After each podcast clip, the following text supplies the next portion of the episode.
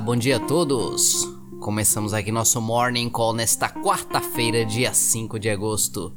Eu sou Clinton Brito, assessor de investimentos, trazendo para vocês as principais notícias que podem impactar os mercados ao som de Deep de Saint German, música que pertence ao álbum Boulevard, lançado em abril de 1969.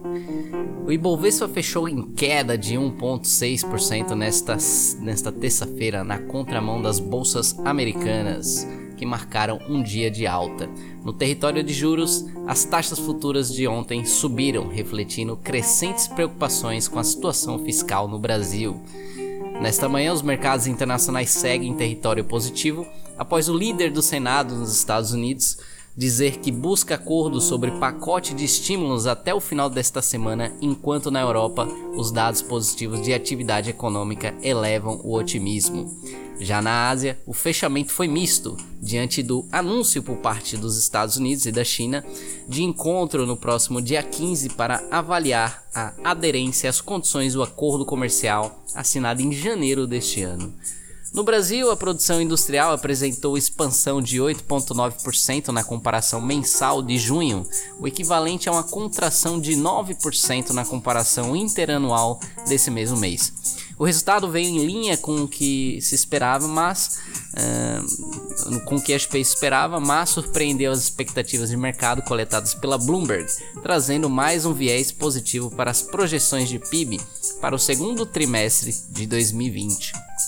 Ontem também foram divulgados os dados de vendas de veículos em julho pela Fenabrave, que apresentaram expansão de 43,6% na comparação com junho. Apesar de todas as medidas de inflação permanecerem em patamares historicamente controlados, os indicadores de atividade econômica mais positivos reforçam a, me a mensagem de que o espaço para corte de juros é residual de fato. Por isso, continua, continua a, a SP continua acreditando que a decisão do Banco Central de hoje será de reduzir 25 bips na taxa Selic e que essa deverá permanecer inalterada em 2% até o final de 2020. Esse mais ou menos é o consenso de mercado. No noticiário econômico ganharam destaque cálculos do Ministério da Economia que apontam para um potencial de saques de 98,5 bilhões de reais de recursos do FGTS com as mudanças feitas pelo Congresso na medida provisória 946 que ampliam as possibilidades de saque do FGTS durante a pandemia. Destaque também para as discussões sobre a reforma tributária, com estudo do governo sobre a possibilidade de corte de deduções médicas para compensar a redução da alíquota máxima do imposto de renda dos atuais 27,5% para algo entre 23% e 25%. Ainda na seara político-econômica, o ministro Paulo Guedes atenderá hoje à comissão mista de reforma tributária para apresentar a proposta do governo a deputados e senadores. A audiência está marcada para as 10 horas. A expectativa de congressistas é que o ministro apresente contornos mais claros das próximas etapas da reforma proposta pelo governo. Já na agenda de indicadores e eventos do dia, além da decisão da política econômica, uh, perdão, da política monetária do Banco Central no Brasil, nos Estados Unidos serão divulgados os dados da balança comercial, o PMI composto e o relatório de emprego no setor privado.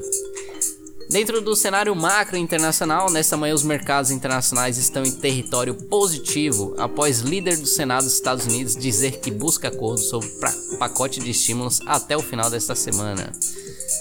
Já na Europa, os dados de atividade apoiam as bolsas, enquanto a Ásia é, tiveram um fechamento misto em meio às tensões entre Estados Unidos e China. Coronavírus, vice-presidente dos Estados Unidos, Mike Pence, disse que vacina poderia estar disponível ainda no outono, setembro a dezembro, nos Estados Unidos, né? É o período aí de setembro a dezembro, lá nos Estados Unidos.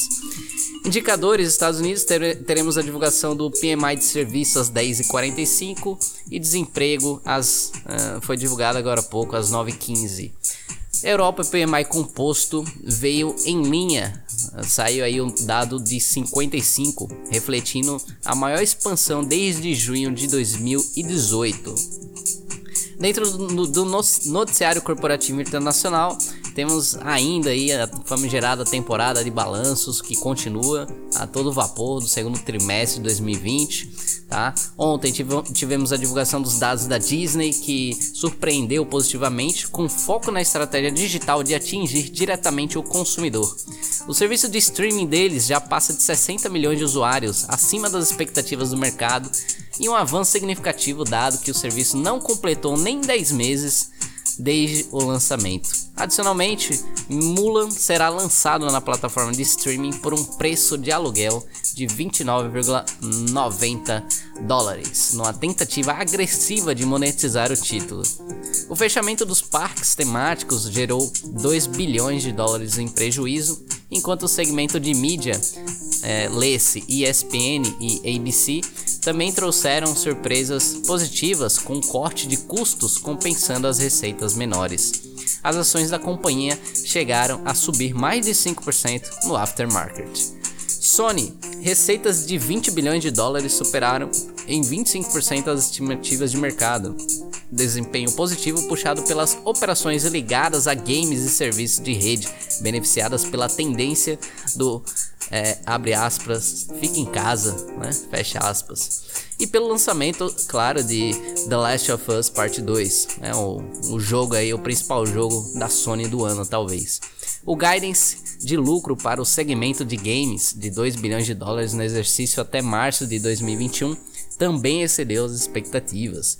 As perspectivas são promissoras dado o nível de engajamento dos usuários frente ao lançamento do PS5, 45 milhões de assinantes na PS Plus, né? Que aí é como se fosse a Netflix deles aí, a parte de jogos, que a pessoa tem desconto em comprar jogos e por aí vai. E a estreia também de novos jogos como Ghost of Tsushima, é, cerca de 2,5 milhões de unidades vendidas em apenas 3 dias. Né? Bizarro o nível de venda desse, desses jogos. Activision Blizzard também surpreendeu do lado dos games. Call of Duty Warzone trouxe mais de 75 milhões de jogadores para a base e a franquia que representou 25% das receitas da empresa nos últimos 5 anos já possui 3 vezes e meia mais usuários mensais ativos que no segundo trimestre de 2019, fornecendo ao investidor uma amostra do potencial de monetização do novo título. Lançamentos de títulos como Diablo Immortal e Crash Bandicoot e expansão é, de alguns nomes como World of Warcraft, Shadowlands e Hearthstone darão suporte para o crescimento de lucros nos próximos 18 meses. Square, papéis subiram 11% no aftermarket após divulgação antecipada em um dia, por sinal, dos resultados.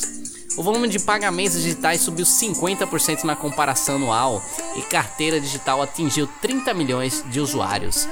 À medida que a empresa se beneficia da migração dos pequenos negócios para o formato online. A Nicola, Nicola, a prima da Tesla, montadora de caminhões elétricos, ações caíram 9% após a divulgação de um prejuízo de 87 milhões de dólares no trimestre. No lado positivo, os impactos na cadeia de suprimentos não foram suficientes para atrasarem a promessa de lançamento do caminhão movido a hidrogênio para o quarto trimestre de 2021.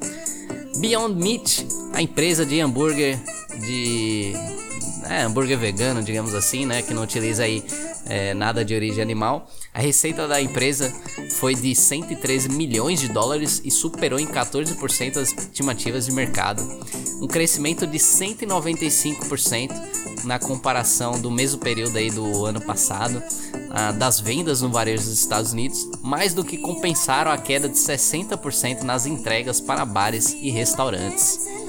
Por fim, dentro das análises de mercado, Lembra da guerra comercial? A China assinou no decreto fase 1 que compraria 25 bilhões de dólares em produtos fósseis dos Estados Unidos, como petróleo, gás, carvão, etc. No entanto, já passamos da metade do ano e apenas 5% do o que representa 1.3 bilhão de dólar, dólares dessa compra foram executados de fato.